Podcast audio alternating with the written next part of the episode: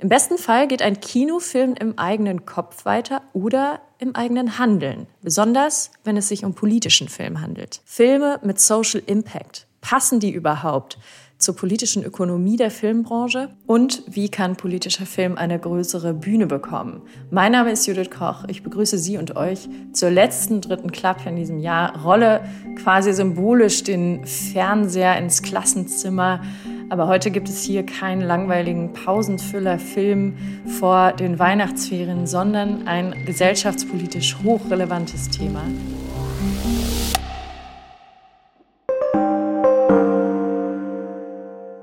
Wir sprechen hier heute passend zu diesen politisch zutiefst bewegten Zeiten über Filme, die Fragen an unsere gesellschaftliche Verantwortung, an unser gesellschaftspolitisches Handeln stellen. Das bespreche ich heute mit Thomas Wendrich, Drehbuchautor, Regisseur und Schauspieler. Er ist Filmuni-Absolvent, studierte hier Schauspiel von 1990 bis 94. Danach war er bis 1999 Mitglied am Berliner Ensemble 1999 bis 2001 besuchte er die Drehbuchakademie der DFFB. Sein Drehbuch zum ersten Teil der NSU-Trilogie Mitten in Deutschland wurde unter anderem mit dem Grimme-Preis 2017 ausgezeichnet.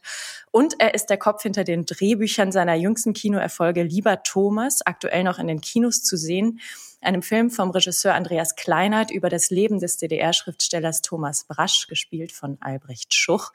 Und Je suis Karl, bei dem Christian Schwocho Regie geführt hat, einem Film über eine junge rechte europaweite Bewegung. Und wie angekündigt geht es hier heute nicht nur um die Entstehung, sondern auch um die Verbreitung und Vermarktung von Filmen mit Social Impact mittels Verknüpfung von AkteurInnen. Dazu habe ich die MacherInnen einer ganz besonderen Plattform für politischen Film eingeladen, jetzt und morgen. Und sie haben unter anderem Thomas Wendrichs Filme auf ihre Plattform geholt. Ich begrüße herzlichst die Publizistin und Kommunikationswissenschaftlerin Gesine Mannheimer, und die Film- und Fernsehwissenschaftlerin Saskia Fömel, die jetzt und morgen eine, wie es heißt, Agentur für inhaltliches Marketing 2018 ins Leben gerufen haben. Hallo. Hallo, Tag, wir freuen uns. Ähm, mit Jetzt und Morgen bringt ihr, Saskia und Gesine, Film-, Kino- und KulturakteurInnen mit passenden PartnerInnen aus Politik, Umwelt, Gesellschaft und Bildung zusammen. Eine neue und bislang einzigartige Vermarktungsstrategie in Deutschland.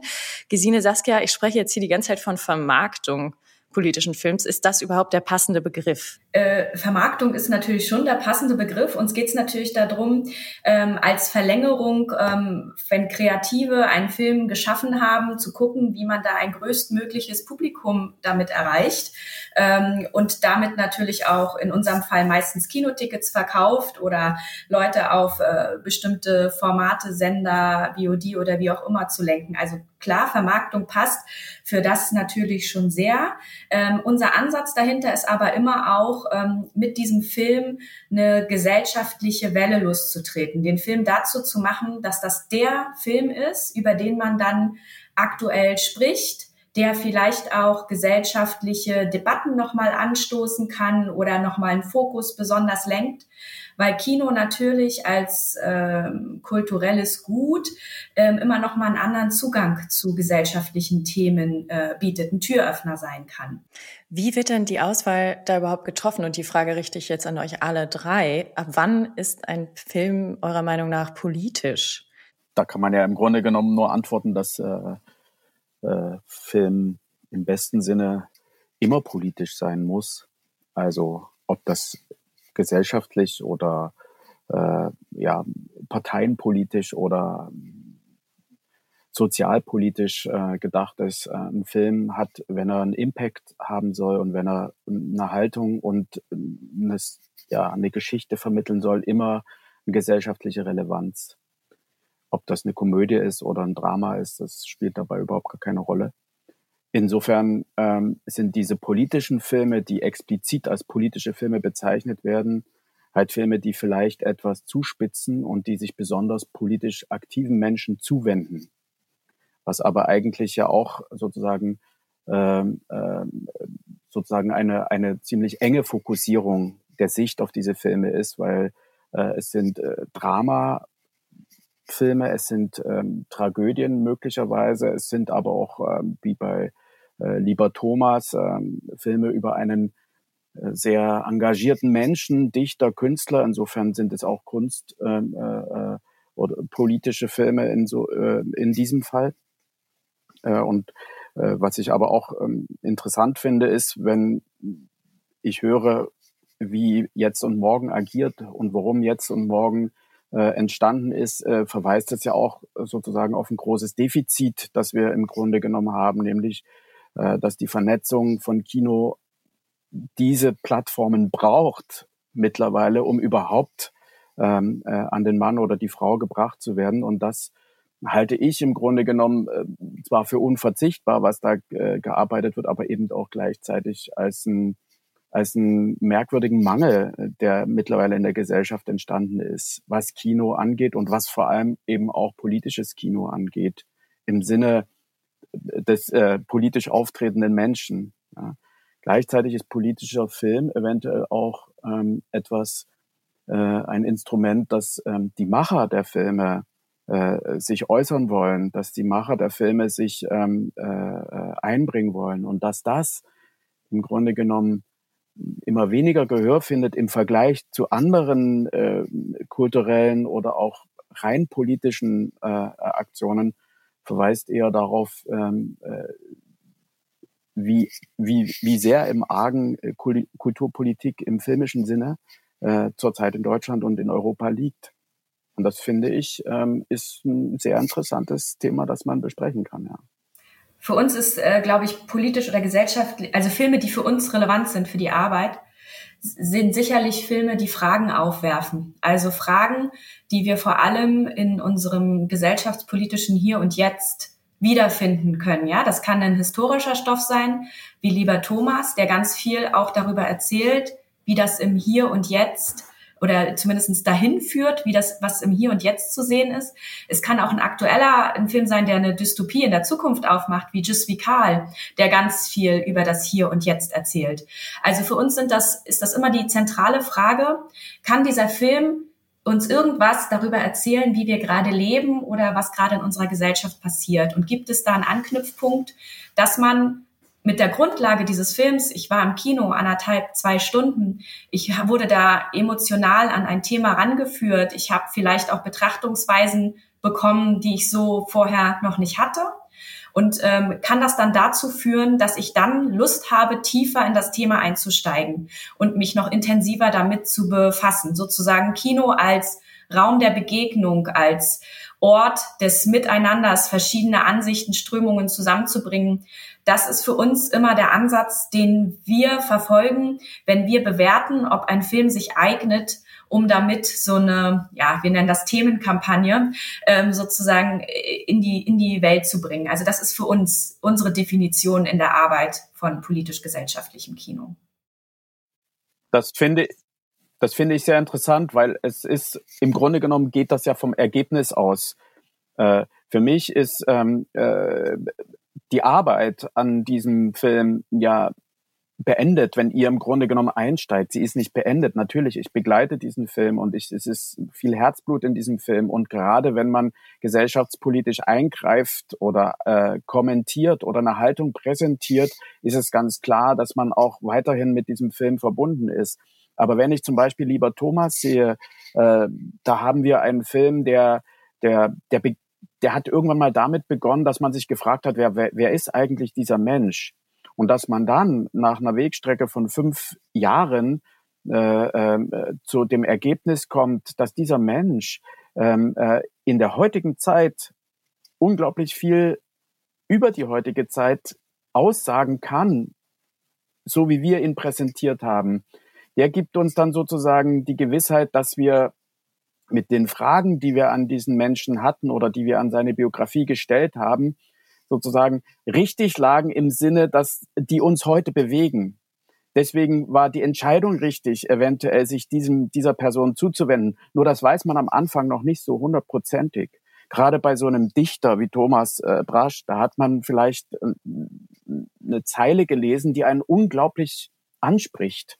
Aber daraus sozusagen, das ist Lyrik, aber daraus dann sozusagen sechs Jahre später einen, einen Film zu machen, der einen rebellischen Menschen zeigt, der in all seinen Facetten glaubhaft und authentisch auch heute uns etwas über, über die Möglichkeit einer Haltung präsentiert, über die Möglichkeit von Eingriff in die Gesellschaft, über die Möglichkeit von lasst euch nichts erzählen, sondern überprüft es immer bis zum Schluss, ja, äh, sagen kann. Das finde ich, ja, das, das ist, das ist meine Arbeit und äh, eure Arbeit ähm, setzt dann an, wenn wir glücklicherweise zu einem guten Schluss gekommen sind und dieser Film nicht nur euch gefällt, sondern eben diese Fragen aufwirft, die äh, ähm, äh, gerade erwähnt wurden und in unsere Zeit spielen. Ja.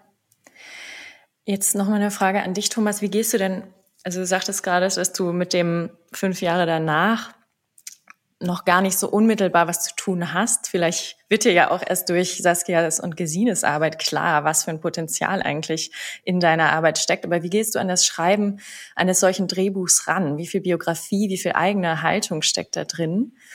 Und wie schmal ist der Grad beim Schreiben eines Drehbuchs zwischen Marklogik und Inhalt. Also man kann das vielleicht auch ganz schön auf, auf die Geschichte von Thomas Brasch übertragen. Da geht es ja auch ganz viel um die Frage, ähm, was kann er als Künstler, wie, wie, inwieweit kann er sich kommerzialisieren lassen? Was ist seine Rolle sowohl in der ehemaligen DDR als auch dann im kapitalistischen System später in den USA? Inwieweit kann er sich darauf einlassen? Stellst du dir diese Frage auch, Thomas? Und wie gesagt, wie, wie ist da quasi ähm, das Mitdenken des Marktes, wenn du ein Drehbuch schreibst? Na, wenn ich jetzt mal zu Karl gehe, dann ist es sozusagen die Fortführung einer gemeinsamen Arbeit mit einem Regisseur.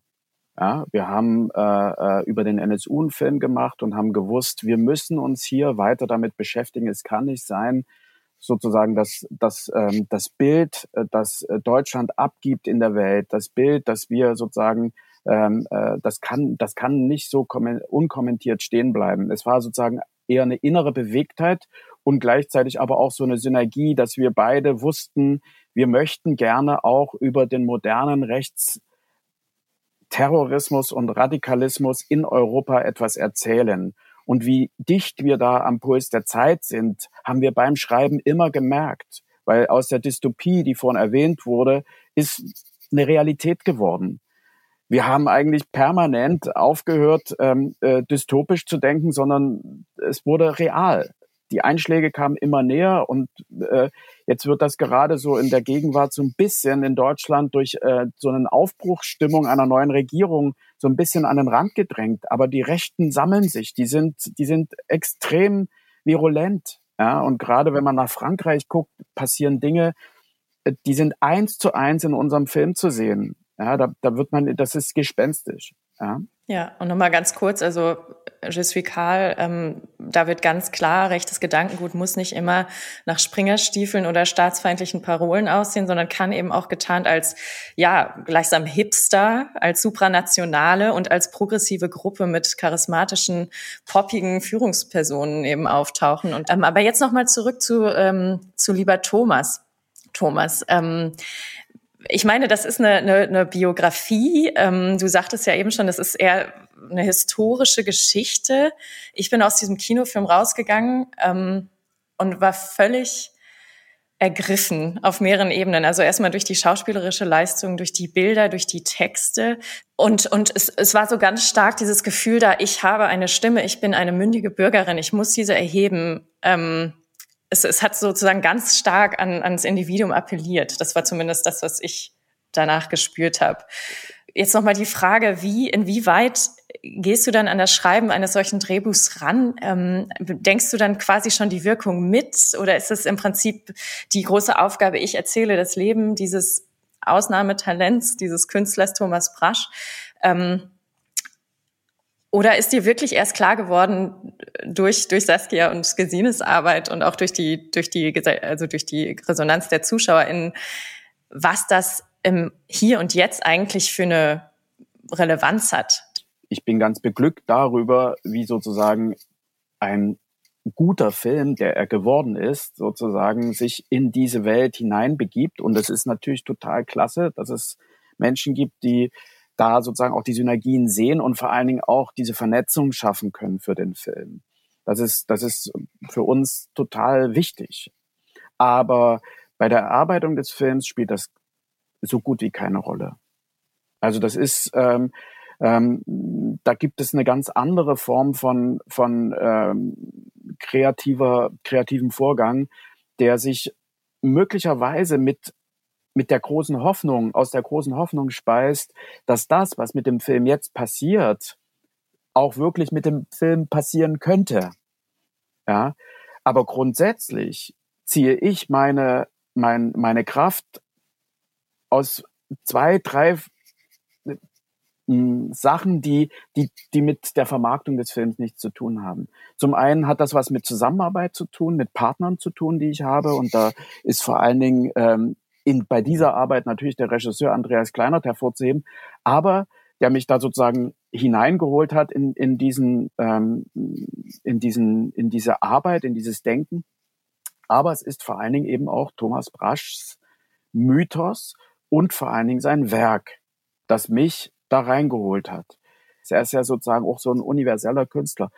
Was aber alles durchdringt, ist diese Haltung, die er hat, sich von niemandem vereinnahmen zu lassen und äh, äh, mit dem klaren Gedanken, die er zur Gesellschaft hat, die er zur Liebe hat, die er zum, zum Tod hat, ähm, äh, wunderbare äh, Worte zu finden, um das auszudrücken.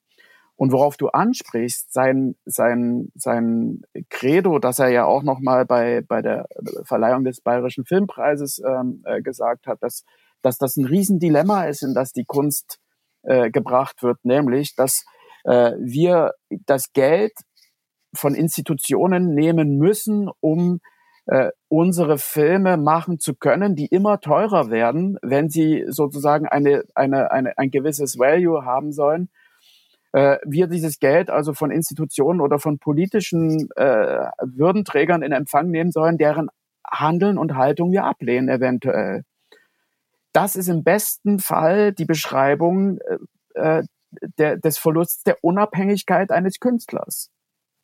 Und dieser Verlust der Unabhängigkeit äh, des Künstlers ist ja mittlerweile in der Gesellschaft so, so eingeschrieben ähm, durch kapitalistische Grundstrukturen, in denen wir uns äh, aufhalten müssen. Ja, wer alles diese, diese Filme mitgestaltet, wer alles an diesen Filmen rumdoktert, und was das für eine Kraft kostet, diese teilweise völlig inkompetenten, sehr mächtigen Menschen von diesen Werken fernzuhalten, denen noch das Gefühl geben zu müssen, dass sie mittun. Ja, das ist enorm. Und ähm, äh, das hat Thomas alles gesehen. Das hat aber auch vor Thomas hat das schon Brecht gesehen. Also das ist, das zieht sich durch die Entwicklung von von Kunst und ähm, äh, der Gestaltung von Geschichten seit seit 150 Jahren oder länger. Und insofern, oder klar, ich meine, äh, äh, Andreas Kleinert sagt an der Stelle immer das Beispiel Goya. Ja, der hat äh, das Königshaus gemalt äh, ähm, und hat, äh, weil er davon gelebt hat und hat abends seine Geister gemalt. Das war die Arbeitsteilung sozusagen oder die die Abspaltung. Und insofern, um jetzt wieder etwas zurückzukommen, äh, denke ich, ähm, mache ich mich ultimativ frei. Gerade bei so einem Stoff wie Thomas Brasch, ja, mache, versuche ich mich ultimativ frei zu machen von den Vorgaben irgendwelcher Marketingleute und versuche so, so dicht wie möglich am Werk von Thomas zu arbeiten. Das wäre meine Antwort auf diese Frage. Mhm. Saskia und Gesine, ihr nickt. Ähm, ist das vielleicht auch das Stichwort für das Kriterium, nach dem ihr quasi die Filme aussucht, die ihr verbreitet? Müssen die frei sein von kapitalistischen Zwängen, von Marktzwängen oder nach welchen Kriterien trefft ihr die Auswahl? Und wie überlegt ihr euch, wie ihr jetzt verschiedene Filme spezifisch vermarktet? Also für uns ist vor allem zentral, dass wir einen guten Film bekommen, ja. Und ich glaube, das Was ist, ist gut. Film das nicht das Entscheidende, inwiefern man da an das Publikum und ähm, Marketing gedacht hat, als man den Film gemacht hat. Ich glaube eher, dass das manchmal hindert oder vielleicht falsche Wege nehmen lässt. Natürlich macht man einen Film immer für ein Publikum. Ja, also dessen muss man sich bewusst sein, dass man da nicht eine persönliche äh, Tagebuchgeschichte irgendwie für sich selbst verarbeitet, sondern dass man irgendwem was erzählen will. Aber für uns ist wesentlich entscheidender, dass das ein Film ist, der authentisch ist, der durchdacht ist, der eine Überzeugung hat, in, egal in welche Richtung. Er muss, damit meine ich nicht missionarisch zu sein, sondern ich meine konsequent erzählt zu sein ähm, und auch ähm, die, ich sag mal, einen Entertainment-Faktor auch in irgendeiner Form mitzubringen. Ja, das kann im dokumentarischen sein, das kann aber auch im Spielfilm sein. Also das ist für uns ein überzeugender Film, der Leute begeistert die aus dem Kino gehen und wo der nachwirkt, ist für uns wesentlich entscheidender als schon in einem frühen Stadium sonst welche Dinge äh, irgendwie darüber nachzudenken, was die später bei irgendwem auslösen könnten oder mit welcher Organisation man da zusammen äh, gehen könnte. Ja, ein Film ist immer ein eigenständiges Kunstwerk auch. Also die politische Dimension. Das ist dann natürlich nochmal eine, eine zweite Sache eigentlich. Aber ein Film muss immer ein eigenständiges Werk auch für sich sein. Und wir maßen uns da jetzt nicht an, in irgendwelche kreativen Prozesse an den Stellen eingreifen zu wollen. Wir schauen uns in unserer Arbeit auch meist und sehr gerne dann erst den fertigen Film tatsächlich oder den fast fertigen Film an, um dann ähm, ja für uns zu beurteilen, ob das ein Film für uns erstmal sein könnte, mit dem wir arbeiten können und ob das ein Film für uns sein könnte, den wir dann dem, Netz, dem Netzwerk vorstellen, um äh, zu schauen, wie man eine Kampagne daraus aufbauen kann. Genau. Gute Recherche ist natürlich wichtig. Also auch wenn man spielfilmmäßig arbeitet und da ähm, Themen erzählen will, also einfach äh, sozusagen, das merken wir dann schon, ob das fundiert ist, ob das dann bei den Partnern so angenommen wird, dass die sagen, das ist toll recherchiert, da, da haben wir viele Sachen drin. Ähm, das war vor allem bei Just Vical ein Punkt, ähm, mit dem wir immer wieder äh, konfrontiert wurden, dass die Leute gesagt haben, sie finden es herausragend recherchiert, da ist so viel drinne. Ähm, die Parallelen zur identitären Szene waren so gut herausgestellt. Das hat uns natürlich dann extrem geholfen, ne? aber das ist mehr eine Recherchefrage. Und wenn wir darüber reden, was machen wir dann mit dem Film, ist für uns natürlich die ganz zentrale Frage, wie können wir laut werden mit diesem Film? Man muss sich ja vergegenwärtigen, dass ähm, politischer Film ist in Deutschland meistens Arthouse-Film, also im Programmkino findet der statt, ähm, dass der durchschnittliche Arthouse-Zuschauer, der in Deutschland ins Kino geht, schaut durchschnittlich sieben Filme im Jahr. Ja, das muss jetzt nicht, das müssen nicht die sieben Top-Filme sein, aber er entscheidet sich für sieben Filme im Jahr. Und natürlich muss man es irgendwie schaffen, in der, auf der Agenda einer dieser Filme von jemandem zu werden. Ja, dass der sagt, den will ich mir jetzt angucken. Und das ist natürlich das Zentrale in unserer Kampagnenarbeit. Und das schauen wir ganz individuell bei jedem Projekt uns dann an. Was sind da die zentralen Fragen, die zentralen Themen? Und wer sind die Partner in der Gesellschaft? So ein Film hat ja, wenn er entsteht, erstmal kein keine Gruppe von Menschen, die dem schon folgt, außer vielleicht den Beteiligten und den Freunden derer, die da irgendwie mitgemacht haben. Aber so an sich kann niemand erstmal was mit diesem Film anfangen. Das heißt, wir suchen uns dann Partner, die schon feste Netzwerke haben, wo wir auch wissen, die interessieren sich für dieses Thema. Und wenn sie den Film sehen, sind sie dem gegenüber vielleicht auch noch mal eine Ecke aufgeschlossener, als es Leute sind, die noch nie mit von diesem Thema gehört haben ähm, in der Hoffnung, dass die das dann auch weitertragen und sozusagen diesen Schneeball ins Rollen bringen. Und die suchen wir uns dann und mit denen entwickeln wir die zentralen Fragestellungen, die gesellschaftlich relevant sein könnten und versuchen diese Fragestellungen herauszuarbeiten, ähm, dass die dann auch sichtbar werden über gemeinsame Pressearbeit, über gemeinsame Veranstaltungen, über das gemeinsame Aktivieren von MultiplikatorInnen, von denen wir wissen, dass die für dieses Thema sehr aufgeschlossen sind. Genau, das ist eigentlich normalerweise der Weg. Wir arbeiten auch sehr gerne damit, am Anfang diesen Film den relevanten EntscheiderInnen in Organisationen, Institutionen und so weiter den Film einmal zu zeigen. Das haben wir bei Just Vical zum Beispiel zu einem frühen Stadium gemacht, haben wir die eingeladen zu einer Arbeitssichtung.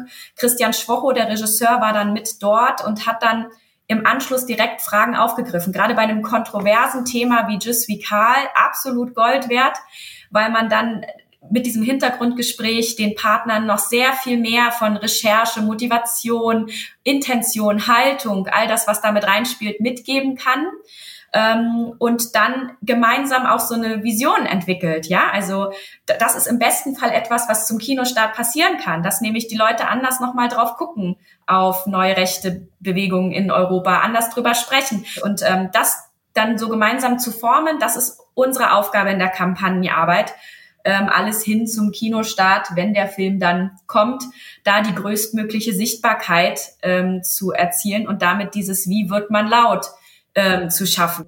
Was genau kann Film schaffen? Was, was vielleicht andere ja, politische Interessensbereiche nicht schaffen können. Natürlich haben wir die emotionale Ebene, aber was, was genau ist das? Vielleicht auch an Thomas gerichtet. Wieso, wieso kann Film aufrütteln? Na, ich, ich glaube, dass Film ein Medium ist oder gerade Kino ein Medium ist, das ähm, äh, äh, in so vielen Bereichen angreifen kann beziehungsweise ergreifen kann. Ja, das ist, das kennt ja jeder. Der, jeder war schon im Kino, jeder weiß, was ein Kinobesuch sein kann. Jeder sucht natürlich nach bestimmten Geschichten. Und ich finde es wahnsinnig interessant, dass ähm, äh, jetzt und morgen mal beschreibt, wie sie sozusagen versuchen, ähm, äh, Interessen zu leiten, auf einen Film hinzuweisen.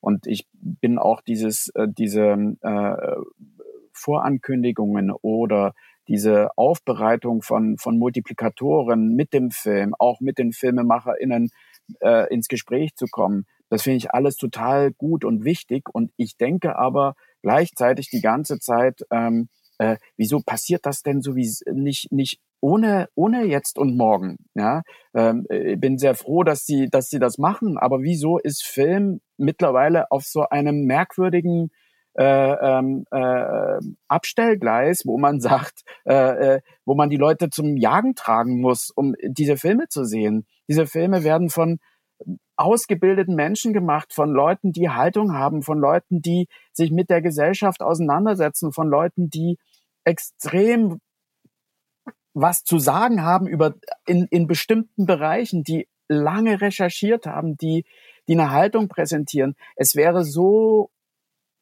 unglaublich großer Gewinn, wenn man, wenn man sozusagen viel häufiger ins Kino geht und eben genau solche Veranstaltungen macht. Ich habe ja jetzt parallel zum beiden Kinostarts äh, auch das äh, äh, Schulkino mitgemacht, ja. Und ich habe jetzt auch nächste Woche wieder äh, eine Winterfilmakademie von einer Schule hier in Berlin. Da kommen interessanteste Gespräche zustande. Die Leute müssen nur begreifen, was für ein Schatz das ist und äh, man hat aber leider eher den Eindruck, dass es immer weiter an den Rand gedrängt wird. Äh, und da sind meines Erachtens ganz andere, sehr klare ökonomische Zwänge spielen da eine Rolle. Da ist äh, die Inter Entertainment-Industrie extrem fordernd. und man darf ja nicht denken, dass ich, wenn ich einen Film mache, die ganze Zeit nur an äh, den Inhalt dieses Filmes und mich selbst und meine Auseinandersetzung denke. Im Gegenteil, wir sind alle, ständig überprüfen wir, hat das eine Relevanz immer noch? Äh, und natürlich, ich sehe nicht irgendwie eine Zuschauergruppe, sondern ich sehe immer, die ganze Welt wird diesen Film sehen. Das ist doch klar. Ich bin sozusagen, ich, ich, ich schreibe doch hier nicht für, für, für, für mein Bad. So, so, sondern ich, ich will eine ne Welt äh, äh, erobern mit jedem Film. Das ist die Grundvereinbarung von Filme machen, Filme denken, Geschichten erzählen, ist, dass man gehört wird. Das ist ganz klar. Aber dieses reine ökonomische Ausrechnen von Kriterien, die ein Film erfüllen kann und muss, ist völlig inhaltskonträr. Ja, und ich habe gleichzeitig auch den Eindruck, dass das immer geforderter wird. Ein Auftragswerk heutzutage, und jetzt erkläre ich kurz, was ein Auftragswerk ist. Ein Auftragswerk ist, dass ein Autor den Auftrag bekommt, das oder jenes zu schreiben und gleichzeitig kriegt er noch einen Beipackzettel, wie das oder jene zu sein hat. Man einigt sich über ein Thema und dann muss das nach einer nach einem Schema F aufgeschrieben werden. Diese ich ich habe die hier ich, egal bei wem, ja. Und da rede ich jetzt nicht über einen Tatort, sondern oder, oder was ja eh ein Franchise ist, wo man sich äh, in gewisser Weise verhalten muss zu dem, was schon da ist, sondern ich rede da über. Da hast du allerdings sehr gute geschrieben. Ja, an dieser ich, Stelle. Ja, aber ich, ich rede, ich, ich, ich rede über, über Serien, ich rede über gesellschaftsrelevante Themen, die von von Machern, von, von Produzenten, von, von, von Menschen, die im Grunde genommen das Medium Film, die Kunstgattung Film als ein Transporteur für Werbung sehen, äh, ähm, äh, äh, die, die das auch einfordern von Schreibern, von FilmemacherInnen und SchreiberInnen. Und das ist, das ist für mich ähm, äh, irgendwann so durchsichtig und nimmt in einer so starken Form überhand, weil ein bestimmtes Ergebnis erzielt werden muss, das im Grunde genommen erstmal nichts mit der Sinnlichkeit und der Haltung und den Möglichkeiten der Künstler zu tun hat und Künstlerinnen zu tun hat, sondern rein ein Ziel hat als Produkt. Und natürlich müssen wir uns ab einem bestimmten Stadium des Films dazu verhalten, wenn wir so einen Arthouse-Film machen. Und wenn ich das schon höre, Arthouse-Film, das klingt ja jetzt schon wieder, das klingt ja wie alkoholfreies Bier. Das ist ja, das ist ja, das ist ja ätzend. Ja, das ist ja sozusagen ein Nische, Nische, Nische. Ja, und äh, das, das kann doch nicht wahr sein. Genau in diesem Medium Arthouse-Film findet ein, ein Diskurs statt, der ist so divers, der ist so vielfältig, der ist so international. Jeder, jeder Kulturkreis, jeder Sprachkreis hat seine eigenen Filme in Europa. Was sehen wir davon? Was kommt davon bei uns an? Natürlich gibt es viel und natürlich sind wir auf eine gewisse Art und Weise auf, äh, konfrontiert mit sehr vielen Dingen, die, äh, die äh, äh, äh, ja auf uns einströmen, aber und an Filmen, die gemacht werden. Aber dass das so derartig klein wahrgenommen wird, so derartig wenig Relevanz hat in der Bildung, in der politischen Erziehung, in der Medienkompetenz. Das wundert mich und da hat mir jetzt und morgen und die Arbeit an den, an den sozusagen auch an der Herausbringung dieser beiden Filme auch ein Stück weit die Augen geöffnet, dass hier gar nicht von Seiten der FilmemacherInnen äh, ähm, jetzt irgendwie etwas verändert werden muss, so nach dem Motto, wir machen viel zu viele Filme oder wir machen zu humorlose Filme. Das ist alles unwahr. Es gibt einfach das Publikum ist nicht erzogen dafür oder das ist nicht, also Erziehung ist auch schon wieder so ein Wort. Es gibt einfach kein, scheinbar kein gesellschaftliches, kulturpolitisches Interesse an einer Auseinandersetzung mit Geschichten, die eine Relevanz haben. Und wenn man dann mal mit lieber Thomas einen Film raushaut, der eine Person beschreibt, die auf einmal eine große Sehnsucht auslöst im Jetzt und Hier, ja, äh, dann staunt man auf einmal, was Film kann. Ja, und ich finde, da, da sollte man, an der Stelle sollte man mal ansetzen und mal gucken, ähm, äh, wie, Film, wie viele wahnsinnig interessante Filme gar nicht bis ins Kino kommen, gar nicht zu diesen sieben äh, Filmen, die äh, ein Arthouse-Zuschauer durchschnittlich guckt, äh, kommen. Also insofern ja, ist ein, ein Plädoyer für, für, für das Kino und für das Publikum und für, ähm, lasst uns darüber nachdenken, wie kriegen wir, wie können wir Tools entwickeln, dass diese wunderbare, diverse Filmlandschaft, die es in Europa und in der Welt gibt, an den Mann gebracht werden kann. Und die Frau natürlich. Ja, Thomas spricht uns da wirklich vollkommen aus dem Herzen. Und um das nochmal auch so nochmal mit Zahlen so kurz zu unterfüttern, das sogenannte Arthouse-Publikum wird immer älter. Wir sind jetzt schon bei einem Altersdurchschnitt, der fast bei 50 Jahren liegt. Und da merkt man, ähm, dadurch, dass es, dass die Zahlen sagen, dass das Publikum immer älter und älter wird, wenn wir nicht anfangen, das aufzubrechen, wird das Publikum in zehn Jahren über 60 sein und in 20 Jahren über 70 und irgendwann sind sie weg. Und wir müssen einfach versuchen, und ich glaube, dass es auch ähm, politisch dafür ein, dass dafür ein Rahmen geschaffen werden muss, die politisch die, die Filmbildung wieder an die jüngeren Menschen, an die Kinder und Jugendlichen zu bringen und sie für dieses andere Kino, das eben auch fordert und wo man äh, vielleicht Sehge andere Sehgewohnheiten bedient als ganz klassisch, wenn man ähm, sich äh, Popcorn-Kino, nenne ich es jetzt mal, anguckt, was auch seine Berechtigung hat, anschaut, dass man das einfach zeigt, wie großartig diese andere Welt ist und wie sehr sie zum Nachdenken anregen kann. Und man kommt ja auch in so eine Spirale, ne? Also wenn man das jetzt so anguckt, ähm, wie so aus der Vermarkterseite und du guckst dir so Studien an und so, und dann siehst du, okay, Saskia hat es gerade schon gesagt, ähm, vor zehn Jahren lagen wir noch bei 45 Jahren, jetzt sind wir bei 50 Jahren. Das Arthouse-Publikum, dann gibt's so, ne, das weiß so jeder, ist so bisschen leicht bisschen weiblicher, eher großstädtisch, ein bis zwei Personen Haushalt, äh, verdient eher gut so. Und dann fängt man an, natürlich Stoffe danach zu beurteilen. Ja, das heißt, du kriegst so einen Stoff und sagst, ah ja, hier gesellschaftspolitisch relevant, älteres Publikum. Die Umsetzung entspricht auch dem für ein älteres Publikum. Das verkauft sich gut an der Kinokasse. Das unterstützen wir, das machen wir. Und wir merken einfach, es entsteht so ein bisschen so ein luftleerer Raum für jüngere Stoffe, auch weil es schwieriger ist, damit ein Publikum zu erreichen, weil wir sie halt an einem gewissen Punkt verloren haben. Ja, wir haben das bei Just Vical gemerkt. Es ist halt nicht so wie, wir haben zum Beispiel die Schachnovelle dieses Jahr ja auch betreut. Da ist es ganz klar, wen man damit adressiert. Es ist auch ganz klar, die gehen regelmäßig ins Kino. Da, da kommen die Leute ja auch, ja, bei so einem Stoff, das dockt sofort an.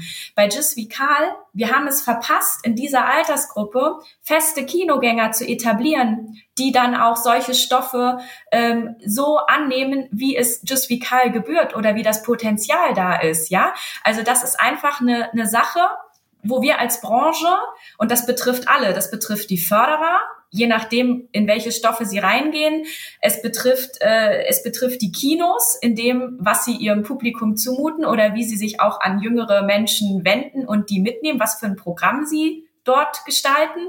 Es betrifft auch die Verleiher. Na klar, wie sehr man sich traut. Da ist es natürlich eine wirtschaftliche Frage immer dahinter.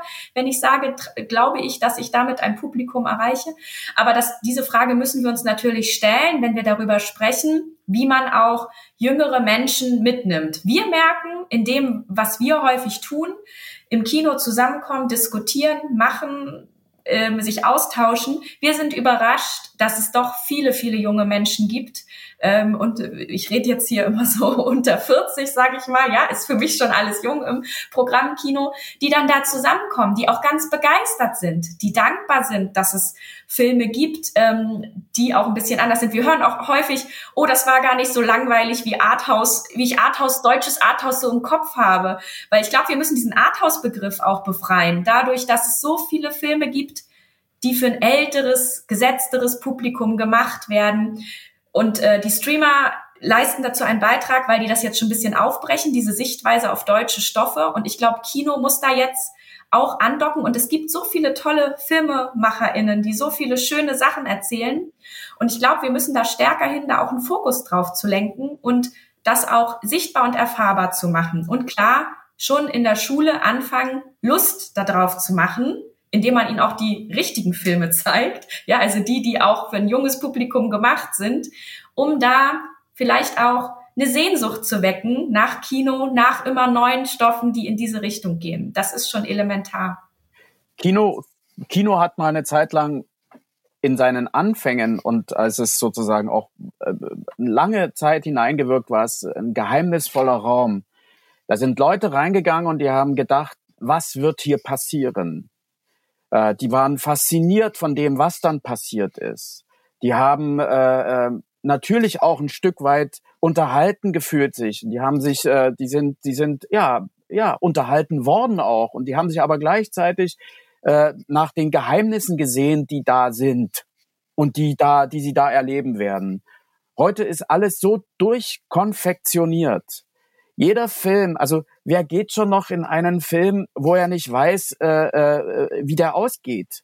Wer geht, wo es anstrengend werden ja, könnte. Genau. Und, und mittlerweile ist das klare Kriterium, äh, äh, äh, dass ein Film nicht länger als 120 Minuten sein darf, weil das, weil das aus verschiedensten Gründen vermarktungshinderlich äh, äh, ist. Ja, ich meine, Fellini kannst du komplett in die Tonne boxen damit. Ja, und das ist, das ist, das ist unfassbar, wie sich das entwickelt hat. Und das ist aber, wenn alle kommerziellen Auswertungsschienen nur oder überhaupt alle Auswertungsschienen nur auf so eine Kommerzialität hinauslaufen, auf eine Wirtschaftlichkeit hinauslaufen, auf eine industrielle Vermarktung von Bild und Ton hinauslaufen, ist der Inhalt irgendwann äh, nicht mehr austauschbar und egal. Wir sprechen ja jetzt viel auch über die über die ähm, Produzentinnenseite, über die politische Seite. Wie inwieweit muss ich denn der Zuschauer, die Zuschauerin auch darauf einstellen, dass es ungemütlich werden kann. Wir, wir sprachen ja ganz viel darüber, dass es ein Konsumgut ist, Film, und dass es so politisch auch gehandhabt wird. Ich meine, wir haben das in der Pandemie gesehen, wie die Kultur behandelt wird. Ähm, es wird, wird als Feierabendspaß abserviert, sage ich jetzt mal. Inwieweit müssen sich denn auch vielleicht die ZuschauerInnen mal hinsetzen und sagen, okay, ich meine, ich habe ja auch abends die Wahl, mache ich Netflix an und lehne mich zurück und mache nebenbei noch was oder schaue ich einen Movie-Film, in Klammern Arthouse. Ich meine, für mich ist es auch dann die Frage, wie viel Energie habe ich noch nach diesem Tag? Die, und, und inwieweit müssen wir uns vielleicht auch als ZuschauerInnen ein bisschen anders polen? Am Anfang des Gespräches hattest du ja gefragt, warum braucht es denn sozusagen unsere Arbeit von jetzt und morgen für die Filme? Und so ein bisschen ist das jetzt die Frage, die auf die Antwort hinweist. Ähm, für uns ist so ein bisschen äh, das Ding, dass wir sagen, die Rahmung, die wir dem Film mitgeben und äh, die Empfehlung vielleicht von Gruppen und Institutionen, äh, die, die vertrauenserweckend sind für die Zuschauer, die eine Kuration sozusagen leisten für Filme. Ähm, dieser Mehrwert, der darüber versprochen wird, dass äh, Menschen aus Netzwerken, für die man sich interessiert, einen Film empfehlen, können natürlich dann dazu führen, dass man sagt, na gut, dann probiere ich das mal aus. Jetzt habe ich das an so vielen Stellen gehört, dass das irgendwo interessant ist und dass das mit mir im Hier und Jetzt auch irgendwo zu tun hat, auch wenn das vielleicht für mich gar nicht so offensichtlich ist, dass ich äh, dieses Risiko in Anführungsstrichen für mich jetzt mal eingehe und es einfach mal versuche. Ja, ich glaube, das ist ganz elementar, ja, dieser Ansatz, ähm, sich selbst zwingen, bestimmte Dinge zu tun, das wird niemals funktionieren. Kino und Film ist halt einfach ein, ein Freizeit, eine Freizeitbeschäftigung und es ist immer eine Entscheidung das zu wollen. Ja, es ist nichts, äh, klar, man kann das auch wie ein Weiterbildungsmodul sehen oder wie auch immer, ich glaube, die meisten benutzen Kino wirklich als Freizeitunterhaltung. Und ich glaube, das ist eine Herausforderung, der man sich stellen muss und man schafft es nur, indem man Relevanz oder Neugierde oder wie auch immer so drumrum aufbaut, dass man bereit ist, diese Reise auch zu gehen. Wir haben ja zum Beispiel auch Systemsprenger betreut, was ein herausragendes Beispiel dafür ist, weil das ein Thema und ein Film ist, der große Angst macht. Ähm, erstmal ein Kind, dem es nicht gut geht, ein Film, wo man auch vorher wusste, ähm, das wird wehtun, wenn ich den angucke. Und das war für uns in der Herausbringung auch ein zentraler Punkt, den wir mitgedacht haben. Ja, wie können wir den Leuten die Angst nehmen vor so einem Thema, damit sie sich drauf einlassen? Und auch hier ist natürlich ein guter, runder Film, der überzeugt, der einem etwas zeigt, was man vielleicht lange nicht gesehen hat, so auf Leinwand, der als filmisches Meisterwerk, als Kunstwerk ähm, noch andere Aspekte mitbringt. Tolle schauspielerische Leistungen, äh, Presse, die drüber schreibt, Festivals, die auf einmal sagen, toll, dass wir sowas mal gesehen haben. Das führt natürlich dazu, dass die Leute dann, da haben uns viele gesagt, ich hatte solche Angst und ich habe, ich hätte den Film gar nicht geguckt, aber jetzt habe ich hier und da gehört, man müsste ihn sich mal anschauen, dass man das dann auch anguckt. Also ich glaube, da sind wir als Branche wo alle dazugehören, von, von, dem, von den Kreativen, die den Film machen, bis zu denen, die überlegen, wie bringe ich den an den Mann, sind alle gefragt, daran ähm, an, an Produkten zu arbeiten oder an Filmen zu arbeiten, ähm, die diese Überzeugungskraft mitbringen. Und dazu ist es auch so, nochmal, um auf die filmpolitische Bildungsarbeit irgendwie zu kommen. Ich glaube, es ist ganz wichtig, dass man in Schulen und bei Kindern und Jugendlichen positive Erlebnisse mit herausfordernden Filmen schafft. Und ich glaube, genau solche solche Filmgespräche, wie äh, wir sie hier gemeinsam äh, zu Je Karl gemacht haben, wenn die Filmemacher in, in die Schulen hineingehen oder Experten über die Themen des Films erzählen und Kindern und Jugendlichen den Film ja erklären und, und zeigen, was daran interessant ist, auch wenn es vielleicht ein bisschen anstrengend mal gewesen ist, im dunklen Raum zu sitzen und sich darauf zu konzentrieren oder auch mal ein anderer Erzählrhythmus gefunden wird als in klassischen Entertainment-Formaten. positive Erlebnisse machen dann auch später neugierig im Leben und fördern dann natürlich auch, dass man Kino auch als einen Raum wahrnimmt, in dem man experimentieren kann, der anregen kann, der fordert, äh, wo man einfach andere Erlebnisse hat als einfach nur ich schalte ab und lass mich in eine Parallelwelt entführen, äh, wo ich weiß, da wird es mir gut gehen und da kommt am Ende ein gutes Happy End und fertig ist die Laube, dann gehe ich wieder nach Hause. Ja. Wir haben jetzt ja auch schon viel darüber gesprochen, was für eine wichtige Lücke ihr mit jetzt und morgen füllt. Ähm, es ist ja im Prinzip ein Skandal, dass, dass ihr das tun müsst, weil die Politik versagt. Was müsste denn passieren? Ich meine, wir haben das neue Kabinett, es gibt kein Ministerium für Kultur. Wir haben jetzt zwar die, den Personalienwechsel von Grütters zu Roth als Kulturstaatsministerin. Ähm, wie könnte die Politik, wie könnte Frau Roth ähm, sich mehr einsetzen? Was, was schwebt euch da vor an konkreten Maßnahmen?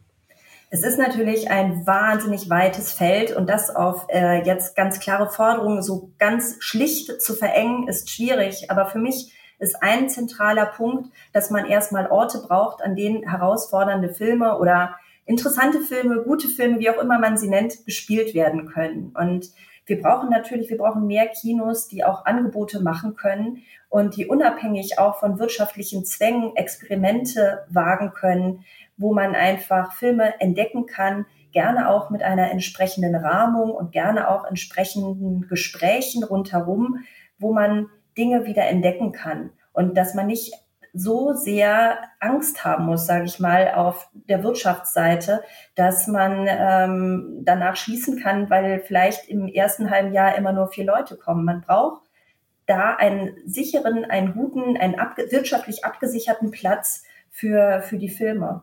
Und wir glauben da sehr stark daran, dass es, ähm, dass man Kinos ermöglichen muss, eine Kuration zu machen, einen Raum zu schaffen, ähm, auch ein äh, Publikum zu adressieren. Vielleicht, dass es auch mal ein bisschen länger dauert, bis man dann bestimmte Dinge etabliert, ja.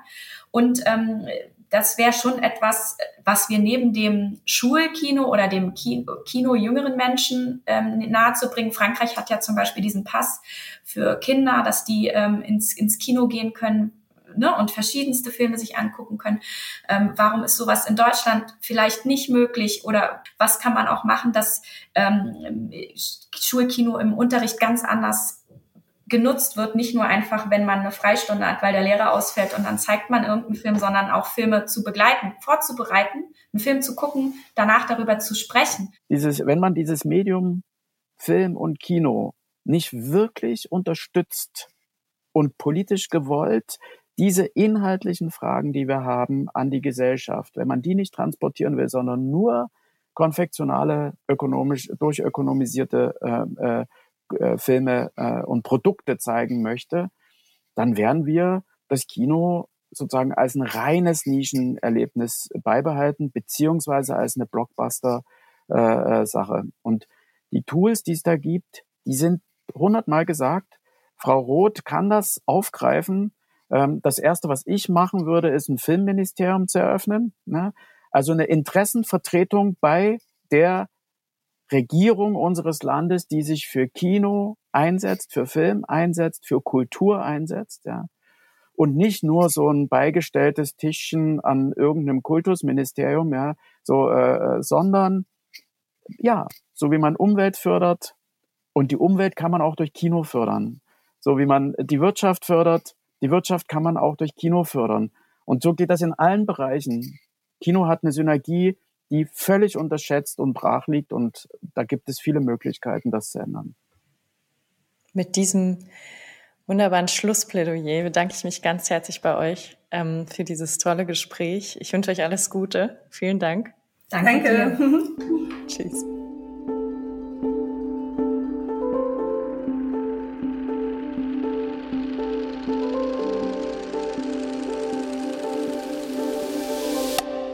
Wir brauchen mehr Orte für herausfordernde politische Filme, Orte, an denen Filme unabhängig von der Logik des Marktes kuratiert werden können.